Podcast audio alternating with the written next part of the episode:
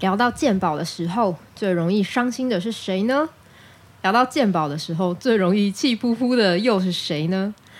乌迪私心想要特别聊聊鉴宝的理由啊，就是大学的同学、医学院的同学。啊、因为仇恨鉴宝的关系，变得各种相貌相貌扭曲。然后乌迪觉得跟以前的同学有点难对话，对这件事情感到蛮伤心的。所以我们希望这一集呢，可以建立某一种跟老同学、老朋友对话的方式。我是黑格，我是公立医院的医生。我是点点，我是医院工会的会务人员。在医院工作也要搞工会。如果你也相信别种生活是可能的，请在沙发坐好。欢迎来到夏大爷来找我。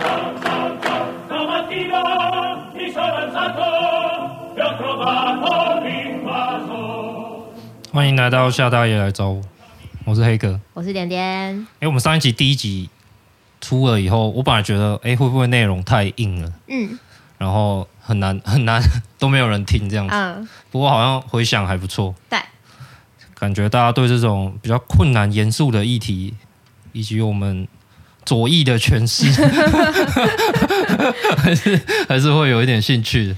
我们首先来刊物一下，谢谢那个认真的听众呱呱，嗯，嗯，就是之前和我们聊公投这一集的呱呱。哦，对对对，我们上一集讲到健保费的呃负担比是雇主七成，劳工两成，政府一成。但是抱歉，其实我们讲错了，这个是劳保的负担负担比。那呱呱提醒我们说，健保的负担比实际上是雇主要付六成，劳工三成，政府一成。你刚刚又讲错了，你说、哦、你说我们讲错，但其实是你讲错了。嗯、哦，对，我 好，我讲错了，真是抱歉，真是抱歉。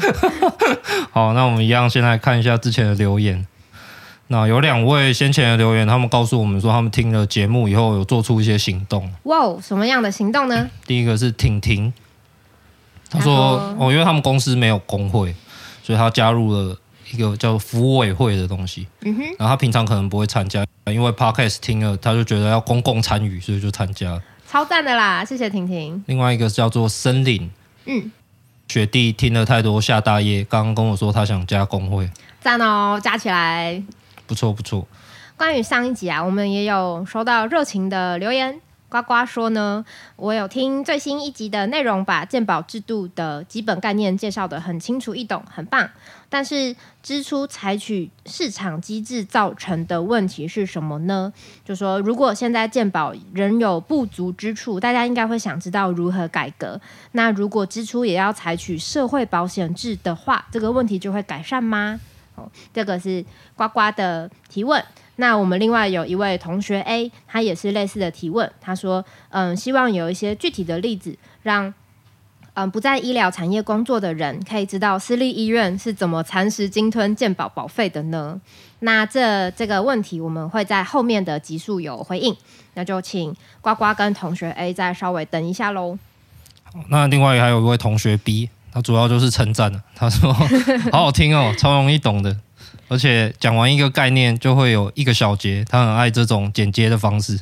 那就谢谢呱呱跟同学 A 跟同学 B 收到那个提问跟称赞，我们都很开心。好，那我们就来进入今天的主题吧。今天的主题是什么呢？医生讨厌健保的五大理由。其实是我跟吴迪去询问我们的。同学们，嗯，还有征集一些公开的回答，嗯，所得到的完全不专业、抽样偏误超大的 理由调查，嗯，那经由点点把它整理出变成五项理由，嗯，就是一起把它整理出五大理由。我们先快速 run 一下这五大理由。第一个呢是觉得专业不受尊重，嗯，第二个是把减轻医疗支出的重担都放在医生的身上，很不公平。嗯那第三个其实有一点像，他说只怪医生不怪病人，凭什么？哦，第四个这个也蛮常听到，收入的剥夺感，觉得、嗯、哦赚的不够多，不开心。嗯嗯嗯嗯。那第五个是觉得健保的制度它嗯造成医疗没有办法往高端的方向去发展。高端这个词有点敏感，多重含义啊。好，那我们今天就一一来讨论健保讨呃讨论医生讨厌健保的这些原因，那是不是真的如医生所说是这样？然后我们能不能够同理医生的这些情绪？好，那因为我跟吴迪都是，其实，在医界算是不太像普通的医师的人，就是怪怪的人，嗯、所以我们今天特别想找一个比较正派的，统计上比较在中型曲线中间的。对，但是刚刚跟他聊以后，发现他好像也不是那么的 典型。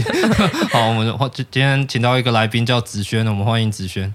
嗨，大家好啊！好，子轩是来自台北某教学医院的一般外科医师，然后是第一年的主治医师，在医院现在一个月要开二十台刀左右。那处理的主要是盲肠炎、胆囊炎、肠胃穿孔、腹内出血这些肚子的急症。简单来说，就是一个伟大的人。你好，不敢不敢不敢。你好你好，很 荣幸在这里。好，为什么想走外科呢？就。很肤浅嘛？就就帅啊！就是我要当一龙这样子，确确实帅。谢谢谢谢。好，那我们就来从医师讨论讨厌鉴宝的原因，我们就从第一点，专业不受尊重。嗯，怎么的感受到专业不受尊重呢？我们医生觉得专业不受尊重。比如说，我有个同学他是整形外科，然后我们打球韧带断掉，断了两条。嘿，那。缝一条韧带，健保几副就是一条是七千点。嗨，但是我如果我们在同一台刀刀中想要缝两条，第二条就半价，嗯、剩下三千五百点，这种是合理吗？以消费者的角度来说，啊、第二条半价，听了就开心买啊，多断几条韧带下去给你缝啊。对，然后第二个问题可能是有一些医疗行为的给付真的太低了，特别是外科系的。等一下可以问一下子轩的意见。那第三个问题是健保这个制度，它因为它就会一直压低药价嘛，嗯，然后最后我们会导致有一些效果好的药反而用不到，比如说比较有名的就是某一一个大家都常用的过敏药，嘿，那这个药后来因为低的药价被他们就不想卖给台湾人了，所以我们就用台湾自己生产的学名药去替代。那据我所知是很多人用学名药以后过敏的状况就变严重了。因为虽然它是同样的成分，但是就是原厂的效果比较好。那另外一个很有名的就是百优解，白油解这个药也是有同样的状况，很多人用了台湾的台厂药以后状况就不好。好，那这个专业不受尊重，关于给付的不合理，子轩有没有什么切身经验？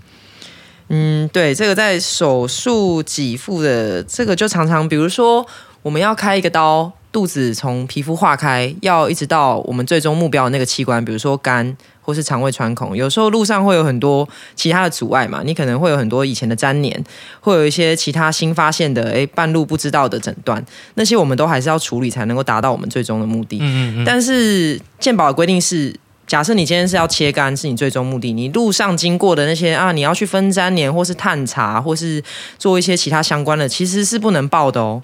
因为你主要就是要切肝嘛，你为了要切肝分的粘连，那也是算在切肝里面，你是不能报的。那或者说有一些时候，嗯、可能他一个主诊断是肠胃穿孔，我们为了要去缝那个穿孔，但是他可能进去了之后才知道说，哦，病情是比嗯、本来想象的要严重，旁边有一些别的器官也被影响，我必须要给他拿掉。但他可能就会说，哦，你这个算是同类的手术，所以比如说我旁边那个烂掉胆囊我要拿掉，我就只能报一半。像这种类似的情况，就是意思有点像说，我开了这台刀，我本来想做 A 手术，嗯，但是过程中我做了 A、B 两种不同的手术，对，但是最后健保只会给付 A 手术的钱，对，或者是说你的 B 手术，嗯，算给你啦，但是打折这样子，没错没错，对啊，那有一些的。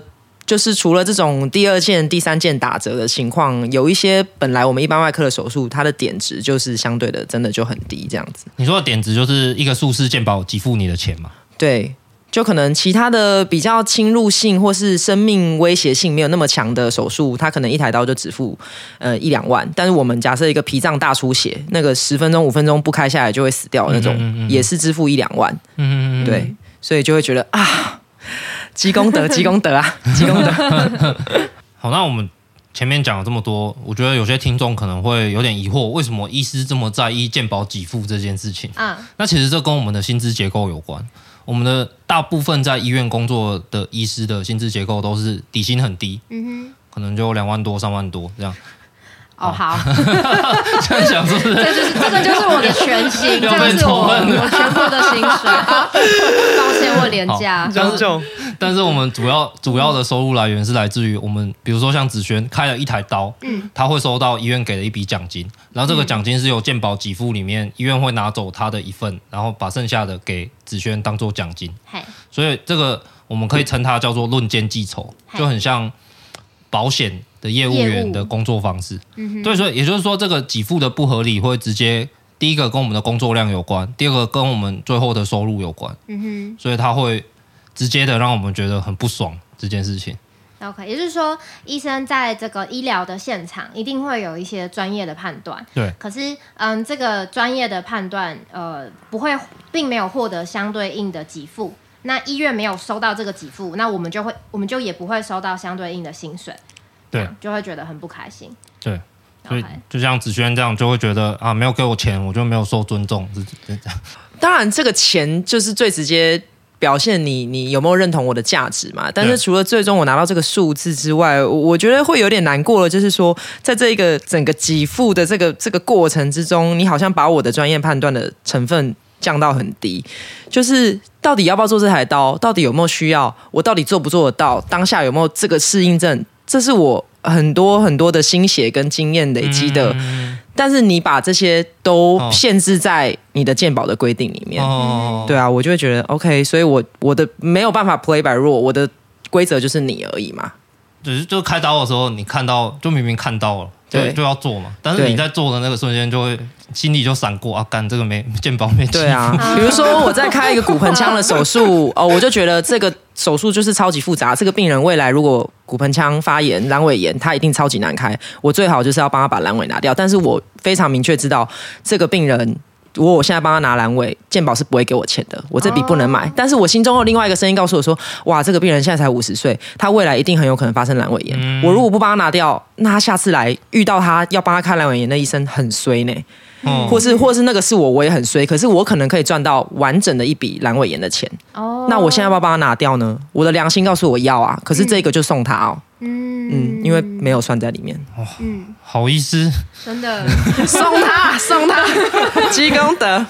那点点这样听会觉得这个给付制度不合理吗？超不合理的啊！因为人体是一个复杂的，嗯嗯嗯嗯、而且一定程度未知的东西嘛。嗯嗯嗯、那今天又没有办法按照鉴宝说哦，呃，做一件事情给一个东西的钱，第二个东西给第二个东西钱。实际上一定会在医疗的现场有很多呃立即的判断。对。那如果健保不信任医生，这个制度要怎么 run 下去呢？哦，不过我们。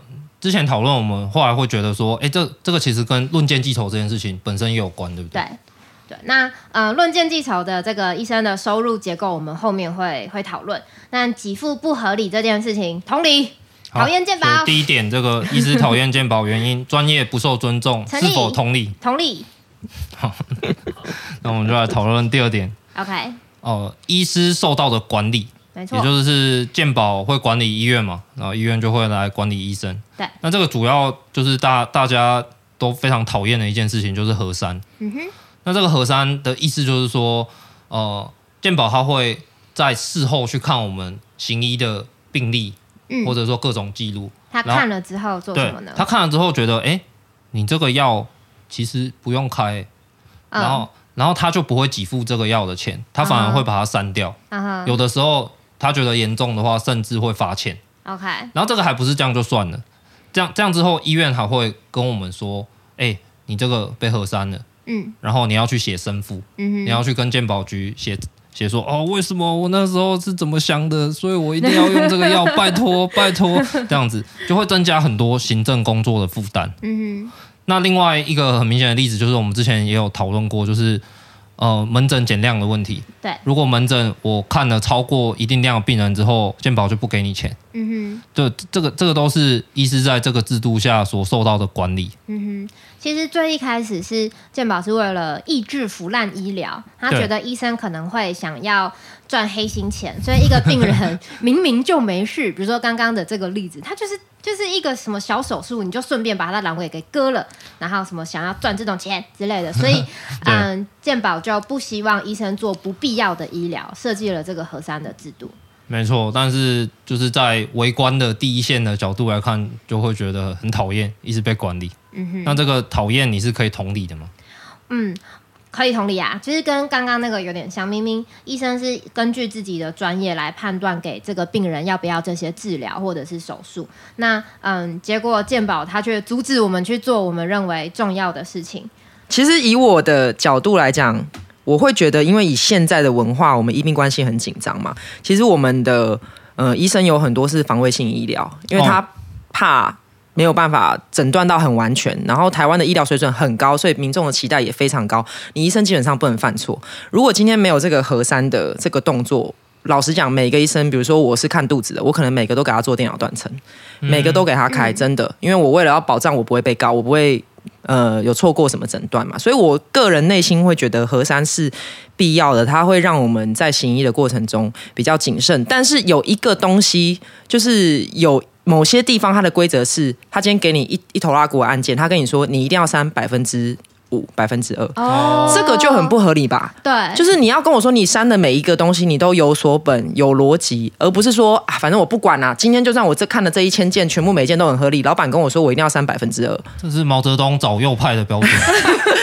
这个是什么？全单位一定要有三分之一的人乙等之类的？对啊，这时候我就觉得这个不合理。嗯，就是很官僚，真的对，嗯，不合理。对我不能一味的怪鉴宝，但是。这个有个小缺点，这是必须要改的。嗯，我觉得。所以这一点，医师受到的不合理的管理，点点也是可以同理的吗？同理。好，那我们就进入第三点，只怪医生不怪病人。嗯，这点。哦，具体是什么样的事情呢？第一个当然就是，呃，我们的民意代表当都会尽力的维护人民的权益吧。嗯哼。就是都都是他们的选票，所以他们不会。怎么说呢？就是在我们健保钱不够的时候，他们好像不会去要求人民，你应该不要浪费医疗，你不要呃，你不要浪费药，你不要重复医疗，你不要大特 shopping 之类的，而是一直全部都在管我们医师的医疗行为，嗯，都在管说啊，你们这个是多的要核三什么什么的，对。然后我有一个同学讲的很。他说：“这个节省支出的责任都在医师身上，最后就会害很多医师丧失良心。这是实话，这是真的，而且会开始仇恨人民，你知道吗？嗯，开始、嗯、开始把他们当敌人，你们都是来剥削我们 Okay. 这样子。子轩有相关的经验吗？呃。”嗯，这个倒是的确是蛮多的啦。我相信急诊的同仁应该也很多吧。就是像我刚刚讲，我是在比较大型的教学医院嘛，对。但是我的门诊可能还是会有很多很轻的轻症啊，比如说手指那个帮小孩剥虱目鱼的时候被刺到啊，啊不会很痛啦。但是就是你知道早上穿衣服的时候勾到毛衣很麻烦这样子，你帮我处理一下。啊，我说啊，我这教学医院呢，啊你你你要来挂我这边急诊吗？他说啊，不是，就是很近嘛，也没有很贵，我赶时间呐，我等下送小孩上学。像这种 就会觉得哇，我今天要养成一个，我可以在这个教学医院做这个位置，挂上这个头衔，一般外科主治医师，我要有多少的训练？我是要把我的能力拿去开什么刀？但是我现在在这边，因为很便宜，所以好吧，对，老板也觉得 OK，我培养这个人才去处理鱼刺，OK，OK 啦，OK 啦，对啦，也算是谢谢老板啦，这样子。对，所以子轩讲到可能跟分级医疗有关嘛，对，就是我们健保。并没有很好的去推分级医疗这件事情。对，就是在呃诊所看病跟在大医院看病的价差，并没有大到阻止大家因为鱼刺这种小事就跑来大医院翻。我们受过很多训练的不要这样讲。那感谢惠赐，我还是感谢大家来给我生意啦。这样没有烦，没有烦，多来挂我门诊。好，那站在平常是看病的这个角色的人民身上，点点有什么想法？哎，我我其实同意。没有管病人这件事情的，因为你看哦，我们呃一般呃我们走在路上，我们其实会收到很多交通安全宣导，每一个变电箱上面都有写说出门要穿亮色，晚上要穿亮色的衣服，然后变电箱都说过斑马线不可以看手机。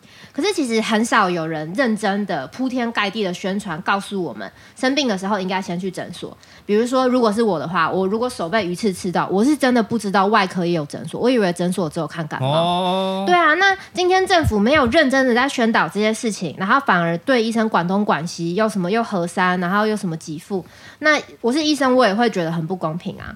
你看，像疫情期间，政府为了宣导防疫政策，每个电视广告后面都是防疫政策，走在路上都会看到。其实是做得到的。对，是做得到，有没有要做而已。嗯，嗯，好，那所以这一点，呃，政府在健保的钱不够都。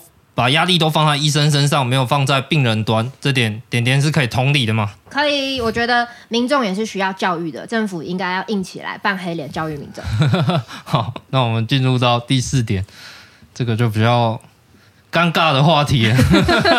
这个是收入的剥夺感。嗯，好，那首先第一个就是我刚才有提到，我们主要收入是奖金嘛？对。那这个奖金来自于健保给。好，那这边就要介绍一个。就是很奇妙的制度，啊、这个非常伟大的发明叫做点值制度。这个浮动点值，对，浮动点值制度，也就是说，现在健保给付某一项医疗服务，它不是给付钱的，对，它不是给付一万块，它是给付一万点，嗯，一万点点。数，对，点数。那这个就是为了它在最后钱如果真的不太够的话，它可以浮动的去调整点值。也就是说，一点现在等于零点八块的汇率，突然就打八折了。对对对，就是你可以想象，就是我去应征一个工作，然后老板跟我说：“哎，我们这边每个月会给你五万点。”但是一点是一元还是零点八元？要看公司的盈余来决定。他 共体时间，供体时间。对，那这个制度，我们第前面那集有讲到，健保是慢性的在缺钱。对，所以它会导致一个结果，就是我们医师的工作量越来越多，嗯，但是我们的薪水有可能是持平，或是越来越少的，因为我们的点子就被打的折就对对对对对对，因为最后总体的医疗服务量太多了，健保没办法支出，相对的点值又下降，就是以前可能是一点一元，后来变零点九，然后变零点八五，再变零点八，然后医生就问号这样。对，那当然我同学里面比较。现实嘛，或是有现实感的人，他们就会觉得说，哦，哎，我身为一个医师，在台北居然买不起房子，嗯，这这件事情真的，这个社会怎么了？台湾怎么了？嗯，就是也会有这样的意见。我可以先回应这件事情吗？哦，哦，就是我觉得。医生在台北买不起房子这件事情有很多面向，比如说台湾的住房政策，对，就是一直都很糟糕，房价飙高。对，那呃，如果医生觉得在台北买不起房子很委屈的话，除了痛恨健保之外，我也建议大家一起关心我们的房价问题。的确是这样。好，那子轩会觉得这个收入的剥夺感，你会有什么亲身体验吗？我觉得以我来说，呃。就是最明显的感觉，应该是我一个一般外科的医生，跟我其他同期的同样是外科系的同事的收入的比较吧。哦，就是同样是外科训练，但是他们可能最后去做胸腔外科啊，对，或是泌尿科啊、骨科、啊、骨科、神经外科等等。对对对，你的意思是你的收入比他们低的？他们买了几台车，然后我现在还要骑雅马哈，就别说了。对，我们的这个点值的确是有点少。本身这个可能因为我们一般外科的刀很多都是一些很传统，以前就很需要的刀嘛，比如说腹部急症、出血啊，这些都是一百年、两百年前就有人有这个需要的嘛，嗯嗯嗯、但是。一百年、两百年，可能没有人需要钛合金的人工关节吧之类的，也活不了那么久。对，所以我们的点值好像一直都没有办法很高。所以我们的这些手术呢，啊，基本上也都是靠手工技艺嘛，绑线或是一般手的一些操作就可以做。而且我们因为没有一些自费的耗材，所以我们的收入的另外一个操作空间又变得很少。啊、我就说到这里了。对，没错。所以你现在是。你的工作量是很大的吗？对，工作量大，然后工作的生活品质也会比别科来讲差很多。因为，呃，一般外科腹部急症，大家可以想见嘛，腹部急症，他半夜三点胃出血，你你就是还是要来啊。嗯，那。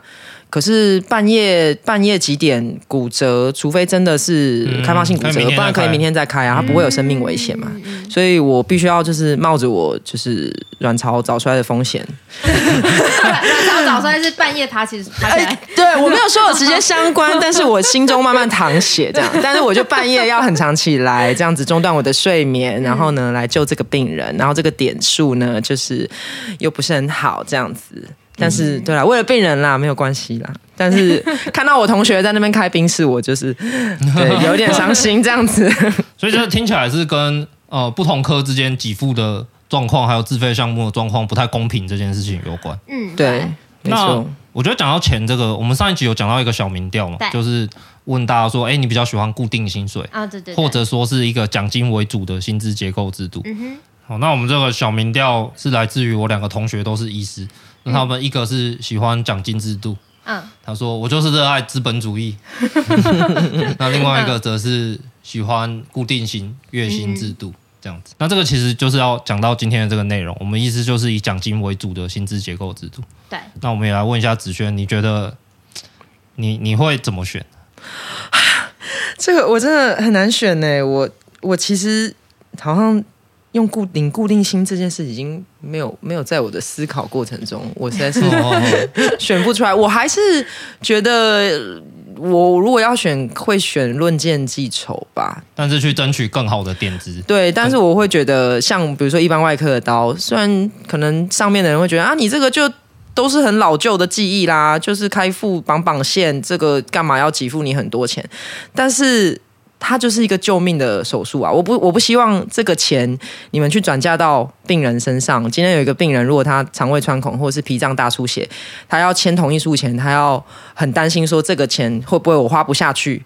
我我我如果看到那样，我会很难过嘛？我也不希望。但是难道要因为我知道这个手术是病人救命所需，所以我就愿意便宜卖出卖出我的专业吗？他那个给付的标准有很大的问题。嗯。那我觉得一个更有趣的事情是，像子轩这种呃奖金很低、工时很长的人，对，竟然 竟然也选择奖金制度。嗯 嗯，我觉得这件事情很有趣，就是我们医生好像已经被养成这样子的认知结构、这样的身体了。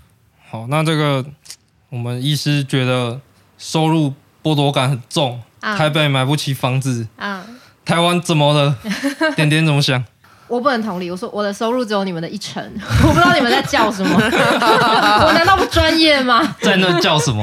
对，我觉得像子轩讲到的，不同科别之间的这个收入落差的相对剥夺感，这个是可以理解的。哦。但是如果医生作为一个集体，然后觉得都是健保害大家收入很差，抱歉，嗯，就好像我们最刚刚前面讲到给付制度这件事情，当医生的收入结构是大幅度的仰赖奖金的时候，就嗯。的确会有这个呃，就是随时在衡量我要做这件事情，不要做那件事情的感觉。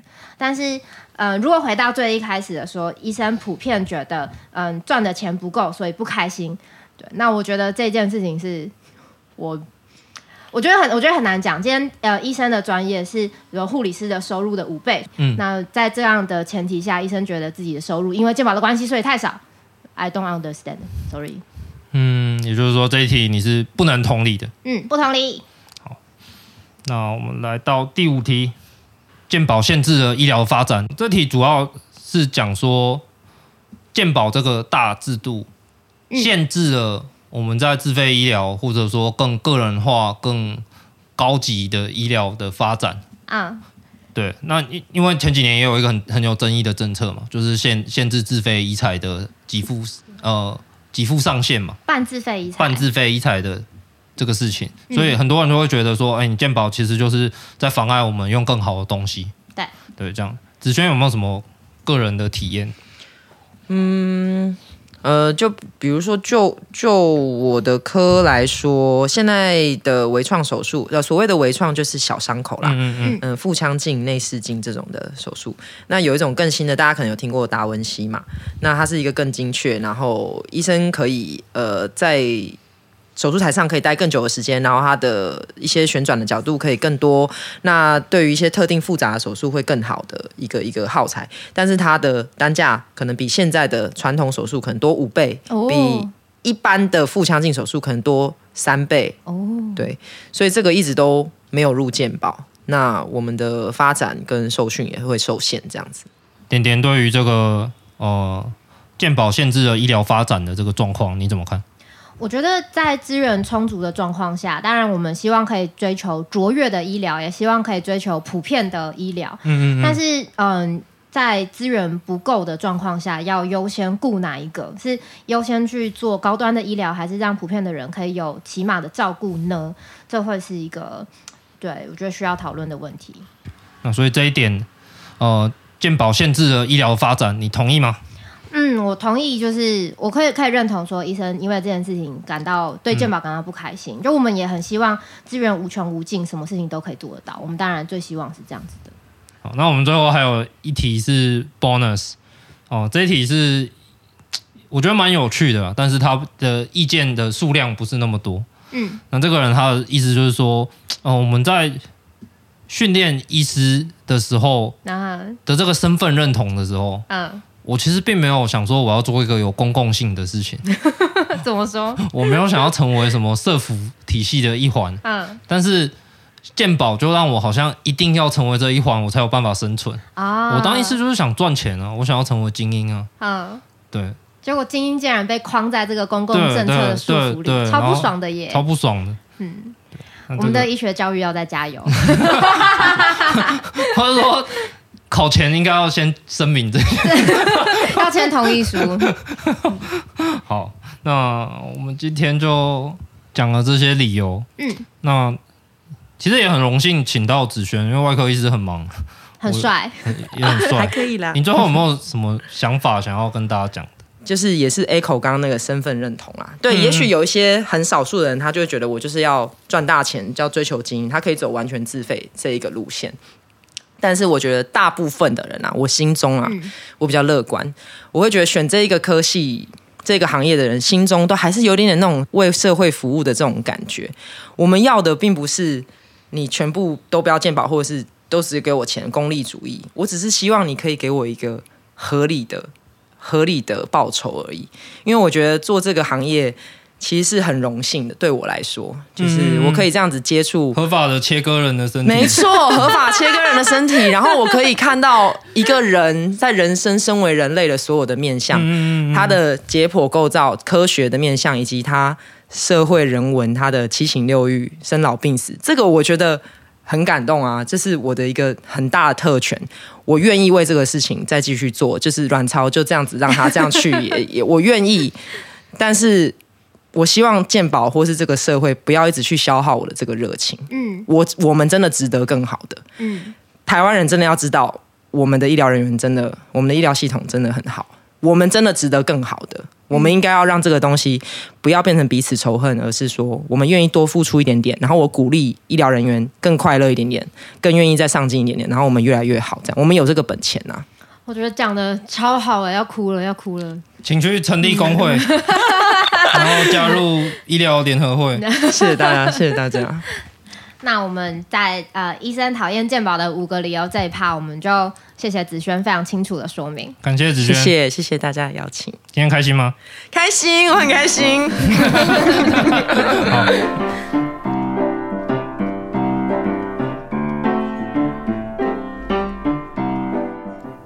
好，那我们挥别了子轩，来到我们第二个 part，与医师对话。就我们刚刚听了医师讨厌鉴宝的五个理由，现在轮到我们来跟医师说教一番了。不过，回到我的主场，怎么说呢？请来一个太好的医师，超温和，超有爱。对啊，本本来想要请那种比较 尖酸刻薄又凶恶、自私自利又爱钱。对对对，好，那我们就再找一个。比较凶恶的医生来，好，大家准备好了吗？我们要来跟凶恶的医生对话喽。我们欢迎黑医师。黑医师，你好。你好。好，我先说，就是因为有健保，嗯，我们在医疗现场，我们就看到每个人都不照顾自己的身体，很不负责任的把所有责任都推给我们，什么事都要找医生，然后这个不喜欢，我还可以去跑跑去找别人。反正很便宜嘛，我爱找几个找几个，然后我就拿了一大堆重复的药，我也不用吃。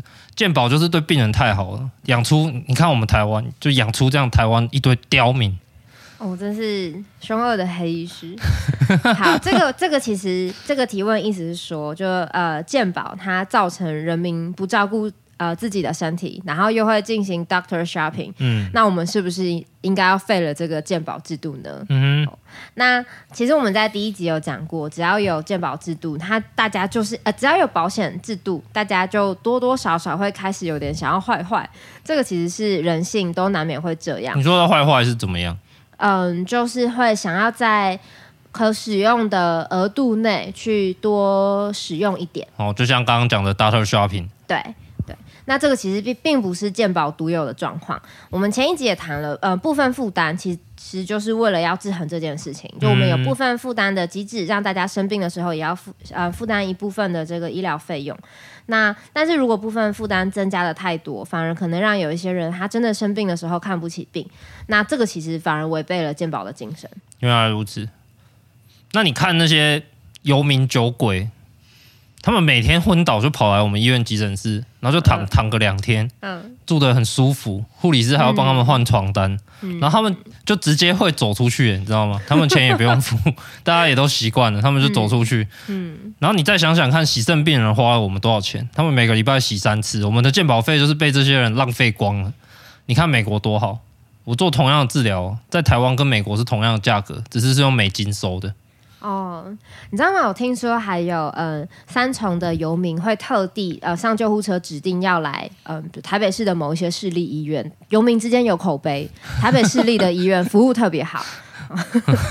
好，那刚刚这个凶恶的黑医师，你的意思是说，如果我今天我不想缴健保费，然后照顾又穷又病的人，我是应该要去自由的美国吗？嗯、这会是一个比较好的制度吗？嗯、那边呃的医生过得比较快乐吗？好，我们来试想看看，今天保险机构如果民营化，像美国这样，对，嗯、呃，就是由私人的保险公司来承保健保的健康保险的业务。那结果就会是有钱的人，通常也是健康的人，可以在私立公司呃缴他的保费，获得保障。那没有钱又生病的人，通常没有钱的人就容易是生病的人，那就完全没有保险。那这样有两条可能的路，呃，都都是呃不归路啦。哈。第一条就是让穷人自生自灭。嗯。好，反正他们自己不努力嘛，好，自己选择不过健康生活。好，先不管什么社会争议，我们从经济层面来看，对，让穷人自生自灭，这是一个好的事情吗？未必。第一个就是，首先这可能会造成社会劳动力的损失。好，接着穷人他可能还是需要家人或者是其他的社会救助。那社会的生产力其实是会，呃，是会减少的，国家的税收也会减少。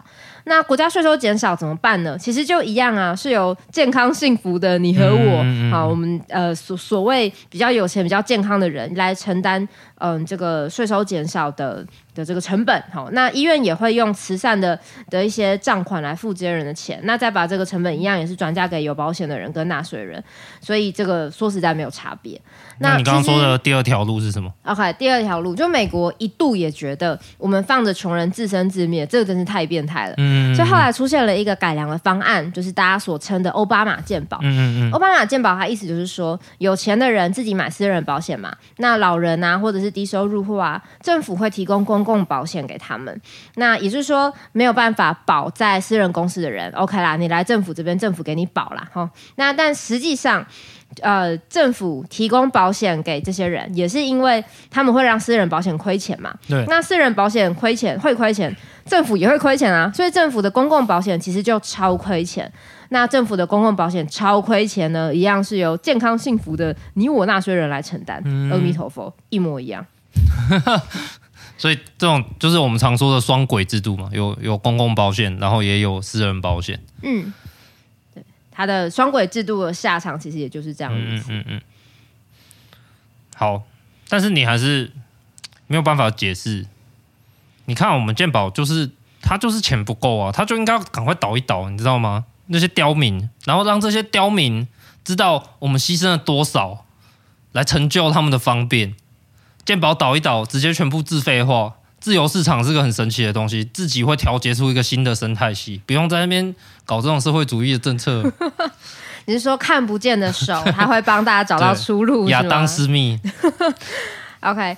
如果没有全民健保的话，医生会过得比较好吗？我们可以再来谈谈美国的经验。嗯，加州，加州的医师他们一个礼拜的工时高达七十小时，嗯，其实很长哎、欸。嗯，比我们现在我们现在住院医师有纳劳基法，然后最最多也就是八八工时嘛。哦，然后他们的主治医师一个礼拜要工作七十小时，其中一半三十五小时是在看病人，嗯，然后另外三十五小时他们是在跟一大堆私人保险公司去周旋吵架，因为私人保险公司它一定更精嘛，对，它到底什么项目给付或不给付，它肯定比政府的核删还要啰嗦，对的，你就要写写申付给这些保险公司的优秀的经理人们看。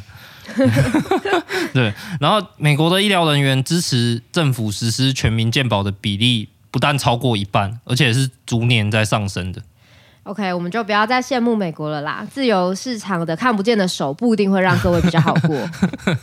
写申复吧，各位。看你要写给健保局，还是要写给国泰人寿？好，现在就是健保钱不够嘛，我们大家都知道。然后你看我们医师，我们做什么绑手绑脚，东砍西砍，整天被核删写生父，然后再看看那些政客，整天只会讨好民众，健保大家支持，然后健保大家不希望涨保费，竟然有政客拿健保没有涨价来当成自己的政绩，你看得下去吗？我都看不下去了。医生太好欺负了哈，对啊，怎么会这么可怜？我们医师就是好欺负了。好，我们换个角度来想，如果今天健保涨价涨涨涨哈，健保非常有钱，哦、那医生真的会过得比较好吗？嗯、哦，这个其实。我是我是抱着一个怀疑的态度啦，因为健保的各种管控，它其实都是针对医院，不管是核山的申报哈，它其实是三医院，或者是健保的加码支付也是付给医院。那至于医院它被砍钱，会不会惩罚医疗人员？好，呃，这个蛮可能会哈。那医院得到一笔奖金之后，会不会让员工也得到相对应的奖励呢？哦，这个不一定。其实说到最后，都是各个医院自己内部的决定。所以宏观来说，健保体制的健全，加上医师还有医院之间的牢固关系健全，两者都有，才能够真正保障医师的收入和工作尊严。原来如此，被说服了。感谢夏大业，凶恶的黑医师就这样被我们说服了吗？功德一件，阿弥陀佛。好，然后我们今天听到了很多医师的肺腑之言嘛。好像有很多委屈啊，很多怨念。嗯，你去医院看医生的话，很多医生其实内心都是充满这样的怨念的。嗯，那如果你听到这边觉得很害怕的话，拍摄我们要告诉你，其实医师之外，护理师还有其他的医疗人员，他们怨念只会多不会少。就整个医院都是充满了怨念的地方。对，不过我们也很很好奇，说，哎，那除了医师以外，这些人对健保的看法到底是什么？然后以下是我们在医院做的一些小小的田野调查。OK，我们来和大家分享一下这个小小田野调查的结果。嗯，以病房护理师而言呢，医院最大宗的的职类其实是病房护理师。健保它有一个名目叫做护理费，哦，住院的护理费。但这个住院护理费呢，也也都是被医院拿走。对，那护理师并没有像医生一样和医院有一个拆账的制度，所以所有的护理费、护理费都是。医院拿去使用，医院就会说啊，我拿来发薪水给你啊，我买你的工作车、嗯、你的安全针具、你的护士服跟护士鞋等等。但对护理师来说，这个本来就是医院你要提供给我的啊。哦，那我来上班，你不是本来就要给我薪水吗？所以护理费其实是一个完全看不见流向的一笔钱，有等于没有。嗯嗯嗯。好，那其实很多护理师是很羡慕医生的，医生多做多赚，好，少做少赚，好。但是医生他在工作的时候，我知道我今天多看了二十个病人是有一个增加的收入，对。但是今天医生多收了二十个病人，通通塞进病房里面，护理师多顾这二十个病人，护理师的薪资是完全没有改变的，对对对，对。所以护理师其实也很想和医生一样，可以和健保财长。嗯，还有别的吗？还有别的吗？OK。好，我们来聊聊喜盛是护理师。刚刚凶恶的黑哥喜盛，嘿，因为在台湾喜肾是全额健保给付，意思就是说病人不用付自己的部分负担。嗯、那这是重大伤病。对，而且呃，因为喜肾的话，通常你一个礼拜要来医院可能两三次，嗯嗯，那如果你都要付钱的话，那可能是很大的一笔开销。没错。那我们洗肾室护理师就认为，因为喜肾不用付钱，导致病人把喜肾室当自己家，来来去去，来这边当大爷，当自己家后院。不珍惜医疗资源哦，天天吃火锅好。如果我们今天洗肾要付钱，你还会在家吃火锅糟蹋自己的身体吗？这样好，我们还有问到呃，PT 或 OT，这其实是治疗师、职能治疗师、嗯、或是物理治疗师。然后他们说，在医院他们都是做健保的项目，比如说你去做复健，你就会遇到他们。嗯，但是这个给付，他们也谈到给付的问题，是不会分给治疗师的，做多做少都一样。然后就是其实多少也会有点怨念，我的工作这么多，但是没有反映在我的薪水上。嗯，那跟护理师不一样的是，其实现在很多治疗师是在外面有有一些自费的治疗所，嗯，应该大家也会看到，就是一些呃。比较高级的那种治治疗所，通常都看起来蛮高级的。对对对，然后他们认真招揽客人的话，可以赚三四倍的钱，比医院的薪水多三四倍的钱哦。对，就是现在其实物理治疗、职能治疗很夯啦，那纯自费项目也都是有源源不绝的病人，没错。然后再来就是我们还要问到医检师，医检师就是前几集有跟大家介绍过嘛，做检验检查的。嗯、那检验工作他们就。没有办法出去开了嘛，因为你只有在医院才能有实验室做这些检查。外面也有检验所，但大部分的检验工作还是蛮高程度的，由医疗医疗项目来决定。对，然后他们说，他们有听说过药师可以跟医院拆账处方费，也有听说过放射师可以跟医院拆账，他们每做一个检查可以领少少的一一点点钱。但是医检师就是什么都没有，每天做这么多检查，做这么多实验。我们上次那一集讲了，每天、嗯、每天做一千个 PCR，然后一检验费也不会分给我们，然后出去开检验所也不赚，嗯，就是一个很可怜的工作。可怜呐、啊。好，所以我们其实以上可以看到，医生以外的各种职类对健保也有相当的仇恨，就不赚钱嘛，健保不分钱给我。嗯嗯嗯，那嗯，大家普遍的心声是我们不像医生一样可以和医院拆账，所以健保害我们赚很少。嗯对，但我觉得有趣的就是另外一方面，医生可以和医院拆账，对医生还是觉得健保害我们赚很少，那这不是有点荒谬吗？就是，那不管我的收入是没有来自健保，还是我的收入是来自健保，我们都觉得健保害我赚很少，那这不就代表呃，除了鉴宝之外，还有其他的因素嘛？我们是不是应该要去把这个因素给找出来的？比如说，真正发钱给你的那个人是医院。好像是哎、欸，对，而且其实你看新闻就会知道，据说医院其实都普遍蛮赚钱的啊，是不是真的有别的因素呢？讲了这么多，医生有这么多怨念，嗯，然后我们又讲出一一的对他们说教完了，那搞了半天，爽医生如果不能怪健保的话，我们到底该怎么办呢？该怪谁？我该怎么办？好委屈，好委屈，到底要找谁？委屈往哪里去？我的委屈到底是要找谁？好。我们认为，如果你是医生，你对健保的讨厌，其实某种程度上是合理的。嗯哼，因为健保的确他没有做出公平的总额制度，嗯，他也没有做好转诊这这件事，然后也让我们医生的专业治疗受到了很多不合理的规范，甚至要写写报告给健保局。哦，嗯，但是，如同我们前面所说的，医生工作上受到的剥削，除了健保不合理的制度以外，其实更多是源于医院经营。当他遵循市场逻辑的时候，需需要去压低人力成本所造成的。嗯，因为健保其实他从来都不是支付给医师个人嘛。嗯，健保它的管道都是我给医院钱，然后医院再给我们钱。对，今天有钱，健保有钱是健保给医院，医院再给医师。罚钱是健保罚医院，医院再罚医师。嗯，所以医院才是如何剥削医生，或者说刚刚讲到其他医疗人员的。的最有权力的那一方嘛，嗯，而且医院如何经营，其实往往是很神秘的，对，缺乏系统性的揭露。比如说我的薪水到底是怎么计算的，那个公式到底是怎么产生的，这个我都是完全不知道的。我们问过超多医生，没有一个医生知道自己的为什么赚到的是这个钱。他就像天灾一样 突然就有钱进来了，突然就有钱，哎，突然间钱就变少了，对，突然又变多了，我都不知道为什么。对，所以我。所以大家都会隐隐约约的觉得啊，健保就是每一年都给我更少钱，然后跟我的收入减少也是有关的。OK，所以如果你是医生的话，哦，从我们刚刚讲的，因为医院才是这个中间的神秘面纱，你第一个要做的其实就是参加医院的工会，你要了解自己是怎么被医院剥削的。比如说，如果医院有一些经营管理的一个会议委员会，尽可能的去参加这些会议，了解这个奖金发放的原则，了解自己的薪水到底是怎么回事。嗯，没错。好，我们第二个可以做什么？那其实鉴宝会里面有医师代表嘛？嗯，医师的代表其实就是医师全联会这个组织的那些人。对。那我们每个人其实都是医师全联会的会员。